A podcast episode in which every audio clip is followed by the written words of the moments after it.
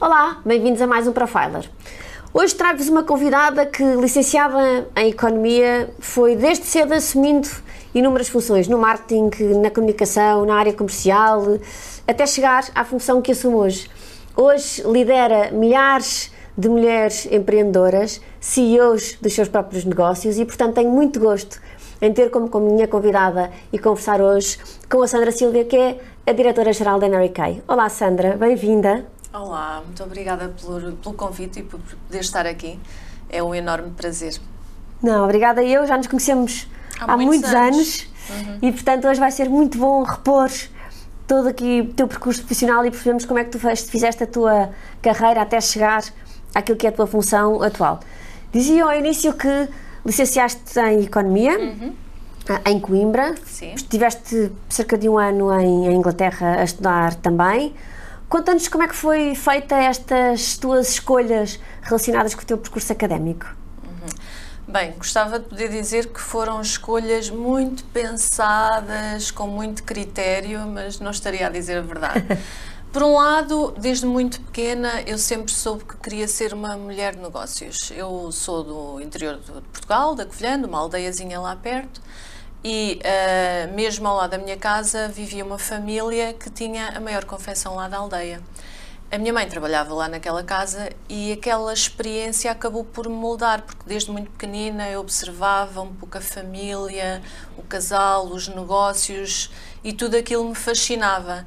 E desde pequenina foi nascendo em mim o sonho de um dia poder ser uma empresária, uma mulher de negócios, uma gestora. Uh, e por isso, uh, quando chegou a altura de escolher uh, o curso, a faculdade, para mim foi fácil. Era economia, gestão, era por ali. Mas na altura, economia era um curso mais prestigiado, eu era da Covilhã, portanto, Coimbra pareceu-me uma opção natural.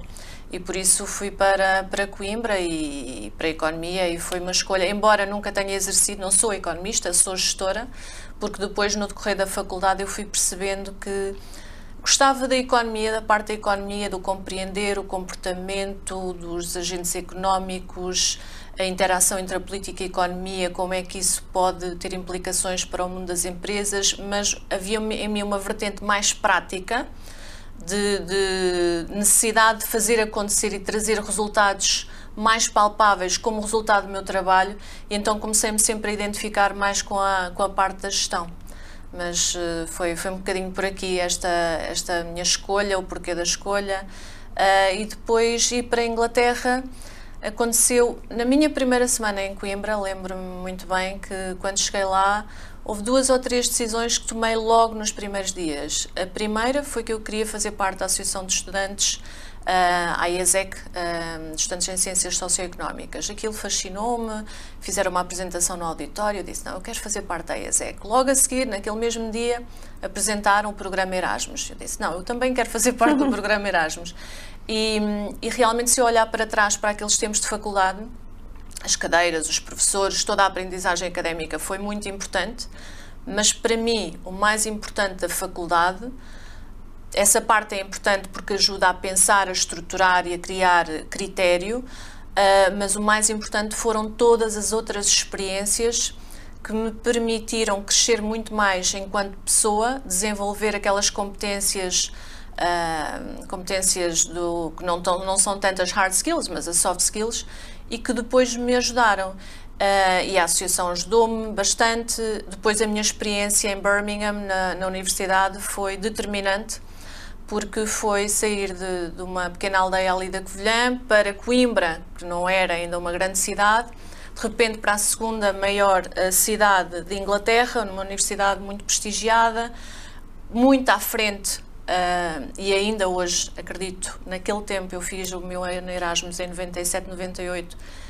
e hoje comparando aqui com estas universidades em Portugal, ainda considero que estão muito, aquela universidade está muito à frente mas aquela universidade abriu-me uh, as portas para o mundo, porque de repente eu não tenho contacto só com pessoas de Portugal, eu tenho contacto com pessoas de todo o mundo, desde a Europa, a Ásia, a América, formas de vida, princípios, Uh, eu que tinha estado na Associação de Estudantes e que era responsável pelo entendimento cultural entre as pessoas, portanto já tinha em mim esta vontade de, de perceber mais as pessoas, de aceitar os backgrounds diversos que, ela, que todos nós temos, de, de perceber a riqueza que isso traz. Para mim, a experiência de Inglaterra foi uma abertura total para o mundo e, e marcou-me muito. Uh, depois, nem todas as escolhas que eu, que eu vim a fazer posteriormente porque tu, quando estavas em Inglaterra, também estiveste a trabalhar e eu sei que consideras essa experiência que tiveste fundamental para toda a tua carreira. Sim, sim. Foi uma coisa bastante casual, porque eu, uh, inicialmente, quando cheguei lá, não tinha intenções de trabalhar, mas fiz uns amigos espanhóis e uma amiga minha disse-me: Nós vamos arranjar emprego. E, e, então decidimos, ela disse, não, vamos arranjar emprego, vamos a todos os hotéis da cidade. E eu não fui no primeiro dia com eles, mas depois ela desafiou-me, eu fui e comecei a trabalhar como empregada de limpeza no Hotel Hyatt, um hotel de 5 estrelas no centro da, da, cidade de Birmingham. Trabalhava aos fins de semana, ao sábado e ao domingo, das, das 7 às 4 e domingo das 8 às 5 da tarde. E aquela experiência, na altura que servia apenas para eu ganhar dinheiro, para não poder, para, para não sobrecarregar os meus pais em termos financeiros e que me dava muita liberdade também, mais liberdade porque acabei por ter muito mais dinheiro do que eu estava à espera e por isso pude fazer muitas mais coisas. Na altura, naquele ano, eu só vi aquele assim, mas depois quando entrei no mercado de trabalho, percebi que aprendi muito mais do que só a limpar quartos de hotel aprendi os níveis de, de, exigência, a excelência, porque é um hotel de, era um hotel de 5 estrelas e tudo tinha que estar pensado. O, o lápis tinha que estar no sítio certo, ao lado do bloco de notas, do lado direito, não era do lado esquerdo. A organização dos cafés. Hum, então, esse rigor, essa excelência, o serviço ao cliente, foi uma coisa que ficou muito marcada em mim de certa maneira também um processo de assimilação, porque eu era só uma empregada de limpeza, entre aspas, não é? Mas eu tive um processo de formação, eu fui muito bem acolhida, uh, eu fui sempre integrada em todas as festas que o, que o hotel promovia, comecei a perceber mais de como é que, esta, como é que aquela empresa se organizava.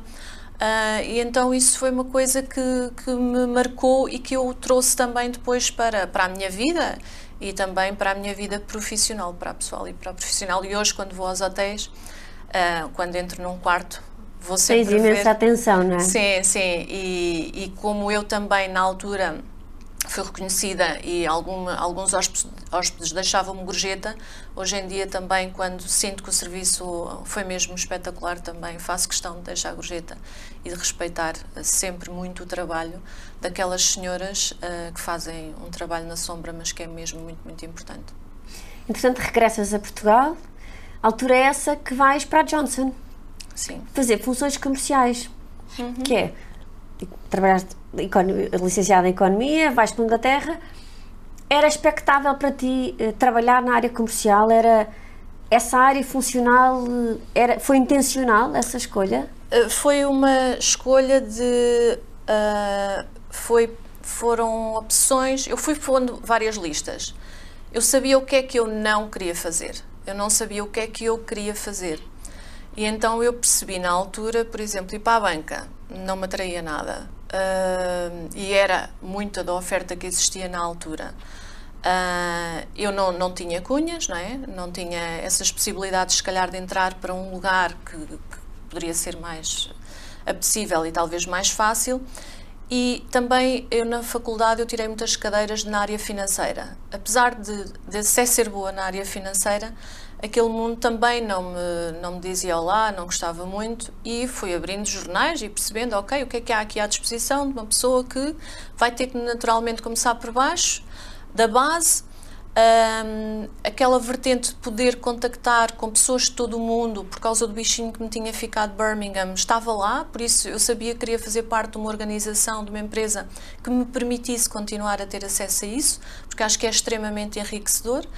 Uh, e depois surgiu a oportunidade da Johnson e eu disse, por que não? O meu pai dizia-me sempre, então filha, tu tiraste em Coimbra, economia, foste para a Inglaterra e agora vais ser caixeira viajante, que era o que se chamava na altura e, o, e na aldeia lembro-me que o meu pai não gostava muito de dizer o que é que eu fazia. mas uh, na altura eu tive muito orgulho em fazer o trabalho que fiz. A Johnson é uma grande empresa, uma multinacional escola e também me deixou vincado e marcado até hoje algumas aprendizagens. A primeira aprendizagem que eu acho que é fundamental para qualquer pessoa que esteja a trabalhar dentro da empresa, independentemente da função que exerce, é o foco no cliente. Nós todos servimos o cliente, independentemente da função que ocupamos. Uh, e isso, nas vendas, é intrínseco e quem não o tem intrínseco não consegue ter sucesso naquela função. Uh, e a Johnson ensinou muito isso, deu muita formação sobre isso e pôs-nos naquela mentalidade de entre no cliente e procura conhecer o cliente, fazer as questões certas para perceber a necessidade do cliente e depois então fazer o fato à medida. Mas também tinha uma cultura uh, de empresa muito uh, vincada em todos os departamentos disso. Quando eu ligava para as minhas colegas de apoio à, às óticas, uh, elas tentavam-me sempre ajudar, porque sabia, todos sabíamos que estávamos ali Faziam para parte da solução, não é? Sim, sim. Elas, embora fossem back-office, elas sabiam que todos estávamos ali para o mesmo e todos servíamos o cliente. E essa é uma lição grande que eu trago até hoje e que muitas vezes na, na empresa estou a falar com pessoa, com, com, os colegas da equipa e pergunto então, mas o que, é que, o que é que o nosso cliente quer? Como é que nós podemos ajudar o cliente? Qual é que é a necessidade do cliente? Porque eu acho que quando fazemos estas perguntas, automaticamente as coisas vão se simplificando e vão se clarificando e as soluções vão aparecendo. Olha, e depois, entretanto, quando saíste da Johnson, foste para a EDC, mas para o marketing. Sim. Que foste experimentar mais uma área funcional? Uh, esta, esta mudança foi uma mudança talvez um pouco por amor. Por amor, não, não ao negócio, mas mesmo por amor. Eu estava no Porto, Uh, queria crescer na carreira. Na altura conheci o meu marido, o meu atual marido, na altura namorado. Ele trabalhava em Lisboa de vez em quando ao Porto. Comecei a perceber as diferenças entre o Porto e Lisboa. Comecei a perceber bem, carreira, crescer é mais fácil talvez na capital, há mais mais oportunidades. Uh, ele era de, de, engenharia, da área da informática, estava a surgir a bolha, toda a gente falava da bolha e das dot-com. E eu pensava, bem, se calhar não estou na área certa e, e decidir vir para Lisboa e experimentar e perceber que afinal eu estava na área certa e de facto tecnologia na altura, da forma como eu trabalhei, embora fosse no marketing, não era muito a minha, a minha área. Eu gosto de, de produto, eu gostava de, de uma coisa mais tangível. Então foi uma experiência interessante para perceber o que é que eu não gostava, o que é que eu gostava e poder fazer as minhas próximas escolhas de uma forma mais acertada e mais consciente também. Foi por, por isso que, eventualmente, na tua experiência seguinte, voltaste ao grande consumo. Sim. Foste para a Colgate. Uhum, sim. Como é que foi essa experiência na Colgate? E uma vez mais, voltas àquilo que estavas a dizer, algo mais tangível, mais, mais tangível, mais palpável. Como é que foi que grande, essa experiência, que, que grandes aprendizagens é que voltaste a retirar de uma experiência como o grande consumo? Bem, uh, a Colgate para mim foi um, um sonho tornado realidade. Lembro-me perfeitamente do primeiro dia em que entrei, porque na Johnson eu fazia vendas, mas eu já sonhava um pouco com o marketing e o grande consumo, e eu queria muito trabalhar no grande consumo. E depois, quando entrei, Pensei, estou aqui, consegui. Uh, foi, foi muito boa essa sensação e depois todos os anos que trabalhei na Colgate foram muito bons porque considero que trabalhei numa escola. Eu acho que quando nós estamos na faculdade e tiramos aquelas cadeiras uh, teóricas que nos dão boas bases, tudo isso é muito importante. Uh, mas depois, quando chegamos ao mercado de trabalho e conseguimos ter a sorte de trabalhar numa empresa com pessoas que são excelentes profissionais, onde nós vemos realmente acontecer tudo aquilo que está nos livros, é extraordinário. E por isso, da Colgate, o que é que eu trago? Trago o fazer parte de uma, de uma grande empresa, uh, de uma grande equipa, com uma consciência muito grande em relação à estratégia da empresa, com uma visão muito clara, muita, muito planeamento e brilhantismo na execução. eu tive um chefe, o diretor de vendas, que dizia que uh, os grandes planos não falham pela estratégia, falham pela capacidade de execução, pela disciplina e pelo brilhantismo na execução. E, e a Colgate deu-me tudo isso. E além disso, com foco na rentabilidade, eu acho que um, todos os profissionais que estavam ali eram profissionais que tinham uma perspectiva muito holística do trabalho que realizavam.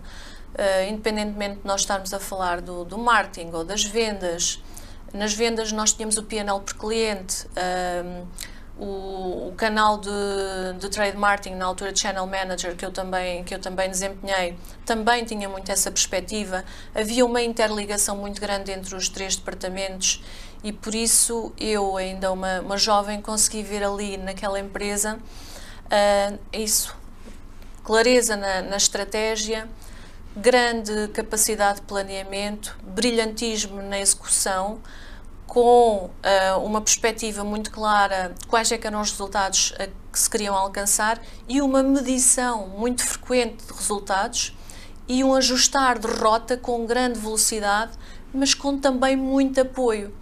Uh, Fala-se muito da importância de deixar as pessoas falharem, não é? Há, assim um, há um certo medo, ninguém quer falhar, mas todos falhamos. Essa é que é a verdade não é? E eu acho que na nossa cultura portuguesa o falhar ainda tem uma carga um Temos pouco mais. espaço ainda, não é? É, é mais negativo. É, é um insucesso, o insucesso é muito pesado, mas sem insucesso não há sucesso. E, e trabalhar numa empresa que nos deixa, deixa inovar, deixa experimentar, deixa falhar e que quando falha pensa, ok, então o que é que se aprendeu? Não é o que é que não correu tão bem, é o que é que nós aprendemos. Eu acho que isso é, é extraordinário, portanto, recordo com, com saudade uhum. esses anos da, da Colgate. Que bom. E depois foste para uma área de internacionalização. Sim. Como é que foi essa experiência? Foi uma experiência muito boa. eu saí da Colgate a convite de uma, uma chefe minha para, para a GL a GEL era uma startup em Portugal, a trabalhar no grande consumo e para mim era um pouco também um sonho. Ok, eu trabalhava na Colgate, Colgate, uma multinacional, cotada em bolsa, com estrutura, com, com processos, com extrema organização. E havia ao lado uma empresa que era pequena, que era uma startup portuguesa, mas que estava a começar a dar cartas e que tinha grandes ambições. E então aquela minha costela de, de portuguesa, de orgulho nacional, chamou por mim e disse: Não, vamos lá fazer este projeto, vamos fazer com que este, este projeto vingue. Esta experiência foi muito boa, foi muito diferente. Não é? Uma coisa é trabalhar numa multinacional, outra coisa é trabalhar numa startup. Se a multinacional tem mais uh, visão de longo prazo, estratégia, está tudo muito mais pensado, a startup tem ideias e o caminho faz-se caminhando. Uh, e isto exige também um nível de competências muito diferente porque vai-se construindo, não é? Uh, e o bonito da, desta empresa foi conseguir concorrer com gigantes. Como é que se concorre na altura com, com uma Danone? Tínhamos um produto, competia diretamente com a Danone e o, e o produto, o nosso produto era um produto que tinha até mais cota de mercado. Uh, como é que se compete? Com os recursos financeiros, com a estrutura de, de pessoas que se tem.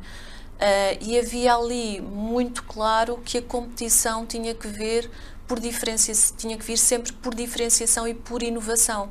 Então estar numa startup implica essa consciência, a consciência de que temos que estar sempre à frente, temos que estar sempre a inovar, porque se, senão não há o valor de, da, da startup. Uh, e essa foi uma, uma grande aprendizagem. Depois, outra aprendizagem que eu tive foi o estar, nós estávamos no, no Open Space e nesse Open Space tínhamos os departamentos todos da empresa. Então eu uh, estava, era responsável pela expansão internacional, aqui também por, por clientes em Portugal, e de repente ouvia a pessoa da logística que tínhamos um problema, estávamos a tentar entregar um caminhão uh, numa, numa cadeia de retalho, mas estávamos a ter problemas. No, ao fim do mês nós conseguíamos perceber exatamente a nível dos resultados financeiros como é que estavam os resultados financeiros, a proximidade do, da direção-geral, que eram também os donos da empresa, era grande. E então conseguíamos perceber, e eu conseguia perceber as dificuldades que eles tinham, as ambições, era, era uma, deu-me uma perspectiva muito mais global de, de todos os departamentos da empresa, da interação entre os departamentos da empresa, da criticidade, às vezes, de alguma coisa que podia não correr bem. Eu nunca tinha me preocupado com cadeias de abastecimento. Uh, ou quando nós íamos para, para feiras internacionais e de repente havia uma possibilidade de abertura de um, de um cliente e enquanto que na, nas empresas onde eu tinha trabalhado, a cadeia de abastecimento estava completamente pensada, uh, já tinham os níveis de eficiência completamente estudados e nós não, nós tínhamos que estar a fazer uhum. tudo do princípio. Ok, então qual é, o, qual é a cidade? Quais é que são os, os, os players da, das cadeias de abastecimento que estão lá?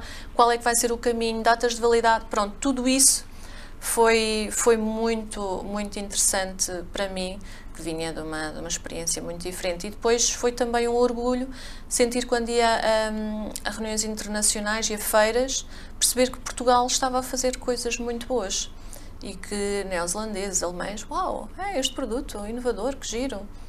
Portanto, foi, foi muito bom. Eis que chegamos a 2009, quando assumes a liderança da Mary Kay, mas eu li numa entrevista que tu deste quando foste contactada para integrar este processo de recrutamento para a Mary Kay e te disseram que o setor de atividade estava relacionado com a venda direta, não foi uma coisa que automaticamente tivesse feito com que os teus olhos brilhassem de que, que bom ir trabalhar o setor da venda direta. Mas depois, no decorrer do processo, inclusive foi-te oferecido um livro escrito pela fundadora da Mary Kay, acabou de facto despertar um interesse, uma curiosidade e uma vontade que para ti era impensável até então. A minha pergunta é se efetivamente tu acreditas que as pessoas que, com quem nos vamos cruzando, por exemplo, quando um processo de recrutamento, fazem efetivamente a diferença em depois dizermos que sim ou dizermos que não. Sem dúvida, sem dúvida. Eu acho que hum, são, duas, são duas pessoas ou duas personas, não é? No caso da Mary Kay, para mim, Uh, foram, foram duas pessoas. Uh, as primeiras foram as, as, primeiras pessoas que me apresentaram o projeto, uh, mais, mais na empresa, não é? Conhecer as pessoas da empresa. Tenho empatia por esta pessoa, gostei de falar com ela, gostei do que ela me disse em relação ao projeto, imagino-me a interagir no futuro com ela. Como é que sinto o meu corpo? Estou bem, estou feliz, estou entusiasmada, estou dá-me aquela adrenalina de ah, eu quero fazer parte desta equipa e eu acho que isso, isso é muito, muito importante. Um, e, e noutra nota dizes que não se abandonam projetos, né? abandonam-se pessoas quando saem. Por isso eu acho que nós líderes temos de ter muito essa consciência quando estamos depois não só a recrutar, não é? Mas a manter as pessoas na, nas nossas equipas. Um, depois, no, caso concreto da Mary Kay, para mim, que grande consumo, farmacêutica, venda direta, eu não conhecia muito a venda direta, a visão que tinha da venda direta não era a mais positiva e de repente oferecem-me ali em fins de julho, princípios de agosto, o livro de Mary Kay Ash. Eu disse, ok, agora tenho de ler mais este livro. Eram as minhas férias e comecei a ler o livro e eu, no início do processo de seleção, eu estava mais com venham-me vender o projeto ok? Estava mesmo na postura de vocês têm que me vender o projeto.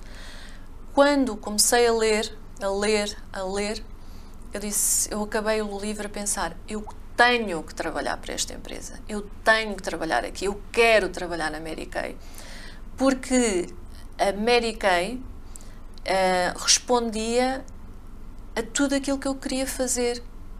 E se calhar nem sequer sabia que queria fazer e desde pequena aquilo respondia muito à minha história também e aos meus valores enquanto pessoa. E eu achava quase que impossível que havia, que bom que havia uma empresa que, que trabalhava daquela forma. Uh, porque, porque Mary Kay trata de empreendedorismo no feminino e, e eu, uh, que, que vim de uma aldeia do interior, de uma família que os meus pais vieram da África e perderam tudo Uh, e nós éramos uma família muito humilde e os meus pais sempre me ensinaram: tu podes chegar onde tu quiseres, com trabalho, com dedicação, acredita sempre em ti, nunca desistas dos teus sonhos. E foi assim que eu fui fazendo sempre o meu percurso de vida e o meu percurso profissional. E de repente chega a Mary Kay naquele livro e Mary Kay dizia isso. Vai em frente, alcança todos os teus sonhos. O sonho dela era empoderar as mulheres. Ser mulher, para mim, é, é magnífico. E, e eu sempre quis, através da minha história pessoal, mas também motivando todas as pessoas uh, que à, minha, à minha volta, que, que cada mulher sentisse que pode alcançar todos os seus sonhos, que ser mulher, podemos ser mulheres em todas as facetas da nossa vida e não temos que nos disfarçar de homens, não temos que ter características marcadamente masculinas para ter sucesso a nível profissional. Uh, e depois os princípios da companhia, faz aos outros aquilo que gostarias que fizessem a ti, uh, mantém as prioridades em ordem, que é especialmente importante no caso de, das, das mulheres, uh, o espírito de, de, partilha, de quando eu partilho aquilo que sei contigo, isso não me torna mais pobre, torna-me mais rica e torna-nos mais ricas uh, e, e o faz-me sentir importante. Que eu acho que no, quando nós andamos sempre no dia a dia muito atarefados, é fácil termos a nossa agenda interna, não é? E quase que nos esquecermos das pessoas que estão à nossa frente e, e, é tão fácil fazer as pessoas que estão à nossa frente sentirem-se importantes, sentirem-se valorizadas. E tudo isto, estes princípios humanos, mas dentro de uma oportunidade de negócio, dentro de uma oportunidade de carreira e com, dentro de uma empresa. Para mim era um sonho e foi um sonho poder trabalhar para empoderar mulheres, para empoderar famílias, para fazer a diferença no meu país, uh, que, que eu amo, que adoro uh, e fazer essa diferença com princípios com os quais eu me identifico profundamente. Por isso eu pensei, não, eu tenho que trabalhar nesta empresa. e aconteceu. Chegaste, mas efetivamente tu conhecias pouco, como estavas a, a dizer, sobre a venda direta em si. Como é que foi esta fase inicial, Sandra? Foi uma, foi, olha, muita humildade. Uh, Primeiro, a empresa, e eu acho que é importante dizer isso, eu fui até, eu fui, passei por um processo de seleção muito difícil, fui até à Rússia, a minha chefe disse, ok, então Sandra, como é que é? Queres mesmo isto? Eu tinha três filhos, o meu filho mais novo tinha seis meses, uh, e, e, a empresa estava em risco de, de, fechar, podia ter uma situação aqui um bocadinho menos positiva em Portugal. E, portanto, uh, para mim foi uma decisão muito difícil também, porque teve que ser uma decisão ponderada com a família, com o meu marido, ver como é que eu conseguia equilibrar a parte da família, etc. Mais ainda, num setor de atividade que eu desconhecia totalmente. Então, os meus primeiros tempos foram, sobretudo, a fazer muitas perguntas, a escutar muito e a perceber quem é que me podia ajudar a perceber melhor sobre este setor e ajudou-me outra vez o chapéu que eu aprendi na, na Johnson, o meu cliente. Perguntas para aprender, para escutar, para perceber realmente e depois também me ajudou o ter uma semana em que eu fui consultora de beleza. Eu queria perceber, ok, então mas o que é isto, o trabalho da consultora de beleza? O que é fazer sessões de beleza? O que é dar aos nossos clientes um serviço único? um, a nossa metodologia de trabalho, qual é que é a nossa diferenciação no mercado e então os meus essa experiência em que eu fui consultora de beleza em que eu pude perceber melhor ah, estavas no terreno não é foste sim, perceber sim, como é que era o dia a dia foi mesmo fazer o trabalho de uma consultora de beleza porque eu queria perceber como é que era quais é que eram as vitórias quais é que eram os pontos de dor para poder ajudar e depois também quando escutava perceber, poder perceber melhor. E então uh, foi os meus primeiros tempos foram sobre tudo isso. Questões, aprendizagem, aprendizagem com a nossa força de vendas independente, aprendizagem com a equipa interna de staff. E tive a sorte de ter mentores, uh, mentores informais, pessoas que, que acreditaram em mim, que se disponibilizaram a dar muito do seu conhecimento. Estou-me a lembrar de, de, várias, mas estou-me a lembrar de, da nossa formadora, que, era, que trabalha ainda hoje connosco e que é uma senhora extraordinária, que tem um conhecimento brutal. Uh, a minha colega, a diretora-geral espanhola, uh, outras pessoas que foram. Porque quando, quando se abraça um projeto desta natureza, num setor de atividade que não se conhece, numa situação difícil, há muita insegurança, há muita ansiedade, há muito saber estou a fazer a coisa certa ou não estou a fazer a coisa certa, uh, há o não ter resultados imediatos e o não ter resultados e não ter resultados e não ter resultados e, e ainda nos lança mais a dúvida, mas será que este é o caminho? Uh, e, e, ter essas pessoas que estão ao nosso lado e dizem não, o caminho é este, estás bem, ou pensa melhor nisto, o que é que achas disto? uh, foi, foi muito importante. A verdade é que em 5 anos tu duplicaste e a tua equipa contigo duplicaram a dimensão da Mary Kay. Como? Olha, uh, como tu dizes exatamente, nós duplicamos a companhia, a força de vendas. Uh, o que nós analisámos no princípio foi um bocadinho, então, ok, reposicionámos uh, uh, o posicionamento estratégico quer do produto, quer da, da oportunidade de negócio. Internamente melhoramos uh, a organização dos departamentos, os processos, estabelecemos um foco laser, como dizem os americanos, laser focus, no cliente, na consultora de beleza, no serviço, na excelência, para que elas pudessem também dar isso aos, às suas clientes. E foi um bocadinho esta obsessão pelo serviço à nossa consultora de beleza, por ajudar a que ela tivesse sucesso, posicionando bem uh, a oportunidade de negócio, o nosso produto, que fez com que elas brilhassem. E quando a força de vendas brilha, a América e Portugal brilha, as mulheres empoderam-se e, portanto, foi assim. É, é, dito rapidamente, mas foi, foi um processo, não é? E, e foi um processo de, de organização, mas, mas o essencial foi, foi isto. Tu lideras, como eu dizia ao início, milhares de, de mulheres empreendedoras, CEOs de seus próprios negócios. Como é que se gera este engagement? Estamos a falar de trabalhadoras independentes. Como é que tu acreditas que este engagement é, é possível de ser gerado para que de facto estes milhares se mantenham e permitam à Mary Kay como um todo ir tendo de facto o sucesso que tem vindo a ter. Uhum. Elas são empresárias, não é? Uh, elas são donas do seu próprio negócio, por isso é que tu usaste essa expressão de CEOs, que é uma expressão que eu gosto de usar. Realmente elas são as diretoras gerais do seu próprio negócio e nós servimos-las, eu sirvo-as para que elas tenham, tenham sucesso. Por isso, uh, realmente elas lideram-se, elas próprias, porque. Uh, o nosso papel é uh, orientá-las e, e, é mesmo servi-las. É, como é que nós fazemos isto? Como é que elas têm a vontade de escutar a companhia, de, de, aceitar algumas diretrizes ou algumas orientações que nós, que nós damos? Um, através da consciência de que somos uma equipa uh, e que uma equipa torna-se mais forte quando rema toda na mesma direção. E essa também foi uma das coisas que eu sempre disse desde o início. Somos uma equipa, força de vendas independente e staff. Uh, e as equipas o que é que têm? Têm uma visão comum, têm um propósito e têm uma forma de trabalho.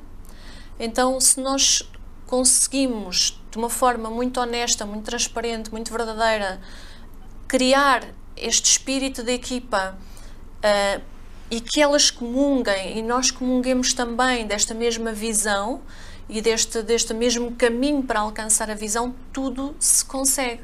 Porque não há imposições, há um querer.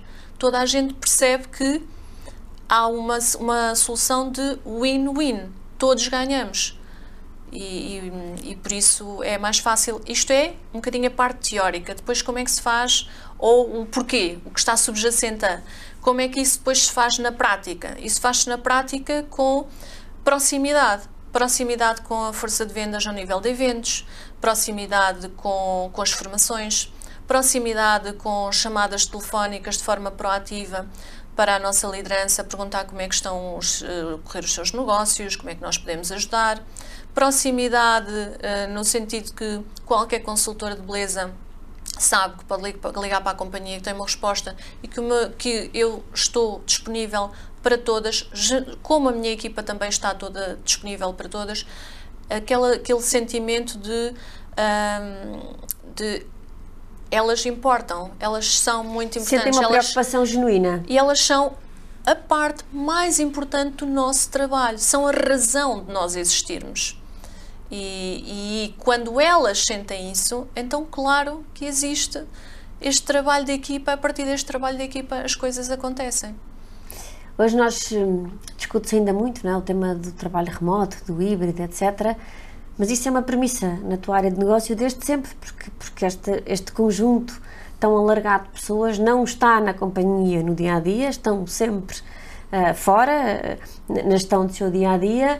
Na tua opinião, tu acreditas que este regime é de facto possível de implementar em qualquer setor de atividade?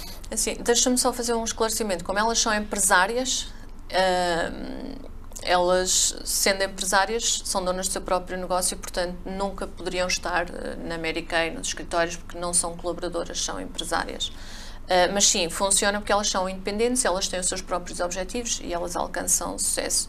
Em relação a, a poder ser um, um regime, um regime híbrido, uh, algo implantável em todos os setores da atividade. Eu acho esta conversa muito interessante. Ainda ontem na empresa nós estávamos a falar sobre isto, porque acho que uh, nós estamos a entrar no quarto ano pós-Covid uh, e a fórmula mágica ainda não se alcançou.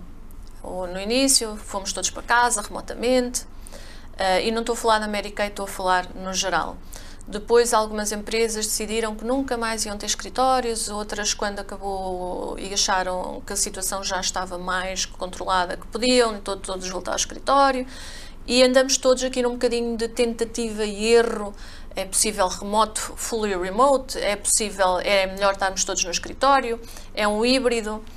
Eu acho que hum, só vamos conhecer a, a solução daqui a uns anos, quando algum académico for estudar muitas empresas, fazer muitas entrevistas, cruzar com resultados e então há de fazer um livro e dizer qual é que era a receita maravilhosa. Entretanto, estamos aqui a tentar encontrar a receita maravilhosa. Eu acho que é possível, mas acho que é possível, é necessário criar condições para que isso aconteça. É necessário criar a cultura da organização para isso. Uh, porque nós estávamos, se calhar, habituados a trabalhar mais to todos juntos e numa lógica do horário, e, e, é necessário fazer um shift. Agora, voltando aqui a um paralelismo com a força de vendas, se calhar, que a força de vendas tem o seu próprio negócio, tem os seus objetivos. Elas têm muita motivação porque, se não trabalharem, não têm lucro dos seus negócios, não é? Fazendo aqui um paralelismo para colaboradores, para staff, é passar para uma mentalidade mais de resultados, de deliverables. O que interessa é o resultado do teu trabalho mais do que uh, o estar uh, num escritório, numas horas. Tendo dito isto, também acho que uh, é necessário algum uh, in person, é? é necessário as pessoas estarem presencialmente. Agora, quanto tempo? Eu acho que essa é a fórmula mágica que andamos todos à procura porque neste mundo que está sempre em mudança, uh, as empresas precisam de elevados níveis de inovação, colaboração e agilidade. E ou as empresas têm processos, sistemas e formas de trabalho, e voltamos à parte da cultura, já muito embrenhadas na cultura da organização que lhes permita fazer isso, inovação, colaboração, agilidade, mesmo remotamente, ou então o o presencial ainda é muito importante. E, e, mesmo com a nossa força de vendas, nós quando temos os eventos, há coisas que acontecem no evento que nós não conseguimos replicar um telefone. Portanto, mesmo com elas acabamos por ter um bocado de híbrido. Porque quando há, é, quando estamos cara a cara, há energia, há, há, há química, há é um conjunto de sensações que é praticamente impossível Sim. gerar à distância, e, não é? E há, há o acaso, não é? Há certas coisas, momentos de criatividade que acontecem, se calhar, quando uma pessoa não está a pensar, agora vou-me juntar no Teams porque vou criar, ou vou inovar. Mas se calhar é quando estou a olhar para este vaso que de repente me faz a ligação com outra coisa qualquer e consigo inovar.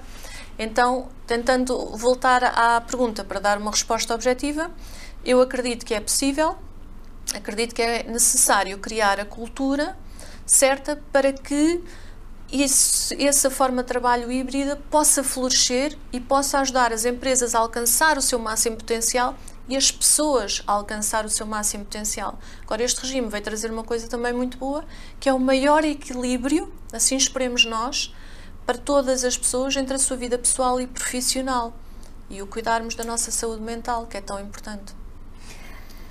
Já estás há alguns anos na liderança da Mary Kay. Hoje em dia, e olhando para trás, para a experiência que tens vindo a adquirir nesta tua função, quais é que são, quais é que acreditas que são os grandes desafios daquilo que é a tua função atual? Uhum. Então, eu acho que o grande desafio é continuar sempre a crescer, não é? É essa a mentalidade. Eh, eu, quando me juntei à empresa, queria muito fazer a diferença com a equipa, não é? Porque ninguém sozinho faz a diferença em absolutamente nada uh, na vida de muitas mulheres em Portugal, na vida das famílias. Para mim não há nada mais bonito e que me emocione mais do que ver que uma pessoa de repente conseguiu pagar o, o colégio dos filhos, ou até me emociono porque estou-me a lembrar de histórias, ou famílias que conseguem com a Mary Kay fazer a viagem de sonho delas, ou todos este tipo de, de situações. É por isso que eu continuo a trabalhar hoje e numa perspectiva de expandir ainda mais o negócio em Portugal, que mais mulheres possam uh, sentir-se confiantes, empoderadas e a realizar os seus sonhos uh, e chegar às camadas mais jovens, às jovens que hoje em dia estão a sair da faculdade e que são empreendedoras e que Mary Kay pode ser uma boa oportunidade para elas e o desafio enquanto empresa é neste mundo que está em constante evolução perceber a evolução, o que é que o consumidor quer, qual a experiência que gosta, como é que gosta de comprar, como é que gosta de ser servido, idem aspas aspas para a nossa força de vendas e continuar a, a, ter uma oportunidade que seja extremamente relevante, e é isso que temos hoje, uma oportunidade extremamente relevante nos dias de hoje para expandir a empresa em Portugal e levar a missão de Mary Kay a muitas mais mulheres e famílias no nosso país. Falávamos há pouco que uma leitura uh, mudou uh, claramente a, a tua vontade de integrar o projeto, o projeto da Mary Kay. Que leituras é que tens feito que nos deixarias como sugestão? Sim, última, eu ando a tirar o mestrado na Nova, portanto... É tens tido menos tempo para ler, não é? tenho, tido, tenho tido menos tempo para ler e mais tempo para ler os manuais que me, que me são recomendados. Portanto, antes de vir aqui estava a pensar em que livro uh, é que, que iria recomendar, mas se calhar vou recomendar, para além do de América, acho que é, é uma bíblia de gestão e liderança de pessoas uh, que eu, e há bocadinho falámos da Colgate, da Johnson, o que é que eu aprendi numa, noutra, depois na, na GL, aqui na Mary o que eu aprendi realmente foi o verdadeiro, verdadeiramente a liderar, o que significa liderar. Uh, e, e, isso é o maior, maior presente pessoalmente que, que Mary Kay me deu e obviamente empoderar a vida das mulheres. Portanto, o livro de Mary Kay acho, sem dúvida, é um dos livros que eu recomendaria. Depois, pensei em livros que me marcaram ao longo da, da minha vida. Uh, eu gosto muito, mesmo quando penso em filmes, uh, que sejam filmes históricos ou que retratem a vida de pessoas que eu admiro. E o Um Longo Caminho para a Liberdade de Nelson Mandela também foi um, livro que, que me marcou bastante, porque gostei, retirei duas coisas que ele, que ele escreveu, ou que estavam pelo menos subjacentes. Um, uma é uh, ele acreditar sempre que, mesmo nos momentos mais negros da sua vida, ele sempre acreditou que seria livre e que seria libertado. Essa esperança, mesmo quando as coisas não correm bem. E eu acho que isso dá uma resiliência, uma força às pessoas uh, brutal. E eu acho que nós, seres humanos, precisamos disso e coletivamente a sociedade precisa, precisa disso. E depois, esta capacidade dele de, de, perdoar e de ter compaixão, porque uma pessoa que passa 27 anos dentro de uma prisão e depois consegue fazer o fim do apartheid com, com, com as pessoas que o suposto ele poderia ter pensado, olha, agora vou ser vingativo. Não. Ele foi maior do que, o, do que a sua pequena visão de si próprio enquanto pessoa. Teve um, trabalhou para um bem maior da, da sociedade. E por isso eu acho que esse para mim foi um livro muito inspirador que puxa por, por características do ser humano muito boas. Um, e o outro livro foi um livro que, que me foi falado também na minha primeira semana de Coimbra, uh, que são os Sete Hábitos das uh, Seven Habits of Highly Effective People, um, do Covey. E eu, na altura, pensava, mas porquê é que andam sempre a falar deste livro? e demorei muitos anos, e comprei o livro logo naquela altura, e só foi em 2009, precisamente antes de entrar para a Amerikei, que eu li o livro. Uh, e depois percebi porque é que aquele livro era tão falado. E aquele livro, se os outros livros são, um, um Mary Kay acho muito liderança, uh, e acho que para quem quer ser um líder, um bom líder, um bom gestor é fundamental. Nelson Mandela, inspiração, uh, vida, pessoa. Uh, este livro é mais sobre eficiência realmente e eu acho que na vida nós precisamos, cá está, também se calhar fazendo outra vez a ponte com a com o Colgate, precisamos da visão, precisamos da estratégia, mas depois precisamos do brilhantismo na execução. E, e os Seven Habits of Highly Effective People, para mim, que tinha que ser mãe, uh, conhecer um novo setor de atividade, liderar uma empresa, conhecer a força de vendas, liderar o staff, ajudou-me a conseguir ser uma pessoa bastante mais eficiente. Portanto, não sei se está na moda, se calhar já não, mas é um livro muito bom e que me ajudou bastante. Qual é que acreditas que possa ter sido o momento concreto mais desafiador da tua carreira até então? Sem dúvida, primeira, a tomada de decisão uh, de entrar para, para a Mary Kay, porque com os meus três filhos, com, com a Mariana, o Sebastião e o Vicente, e o Vicente, tão pequenino, com seis meses, eu sabia que estava a entrar para um grande desafio, tinha 32 anos, ia assumir a direção geral de uma multinacional, de uma empresa que não estava no seu melhor momento, e, e eu tinha que me dedicar muito à minha parte profissional, mas também tinha os meus filhos e tinha a minha família. E, e foi uma decisão muito difícil uh, a tomar e que teve que ser ponderada em família e teve tive que perceber se tinha o apoio do meu marido e como é que nós nos íamos organizar. Essa foi uma decisão muito difícil. E depois, uh, os primeiros anos, foi o manter-me ali. Quando há bocadinho estávamos, o primeiro ano, sobretudo, de falar dos resultados e quando os resultados não vêm, e as inseguranças e os medos, e o ser uma líder nova e jovem. Foi o, o, um bocadinho esse diálogo interno do a paixão está lá, a Mary Kay eh, quer que esta empresa funcione pela, pela missão que tem, uh, mas tenho dúvidas porque as coisas não estavam ainda a acontecer. Uh, e, e se calhar ainda sem, sem ter lido o livro de Nelson Mandela na altura, foi o aquele acreditar, mas amanhã vai ser melhor, mas amanhã vai ser melhor, mas amanhã vai ser melhor. E, e esse foi, foi também uma decisão primeira a decisão de entrar, a segunda a decisão de manter, porque acreditava que, que amanhã ia ser melhor. Que esperança te deu, não é? Uhum. Sandra, muito obrigada pelo teu testemunho. Um, e sobretudo também por tu desde o início foste sempre falando que provavelmente o sucesso vem da forma como o conjunto atua. Os vários departamentos, os vários colegas, as várias áreas, as várias partes de uma organização vieste sempre, desde o início, que foi muito, muito comum no teu, no teu discurso, que só com o todo em prol do mesmo é que efetivamente se alcança o que quer que se queira alcançar. Obrigada por isso e obrigada também por, por esse foco que tu hoje tanto um, mencionas, que o teu trabalho se dirige a apoiar e a mudar a família de um conjunto muito alargado um, a vida de um conjunto muito alargado de mulheres, bem como dos, das suas famílias e daquilo que elas vão conseguindo fazer. Obrigada eu por esta oportunidade de, de estar aqui, de falar um bocadinho do meu percurso.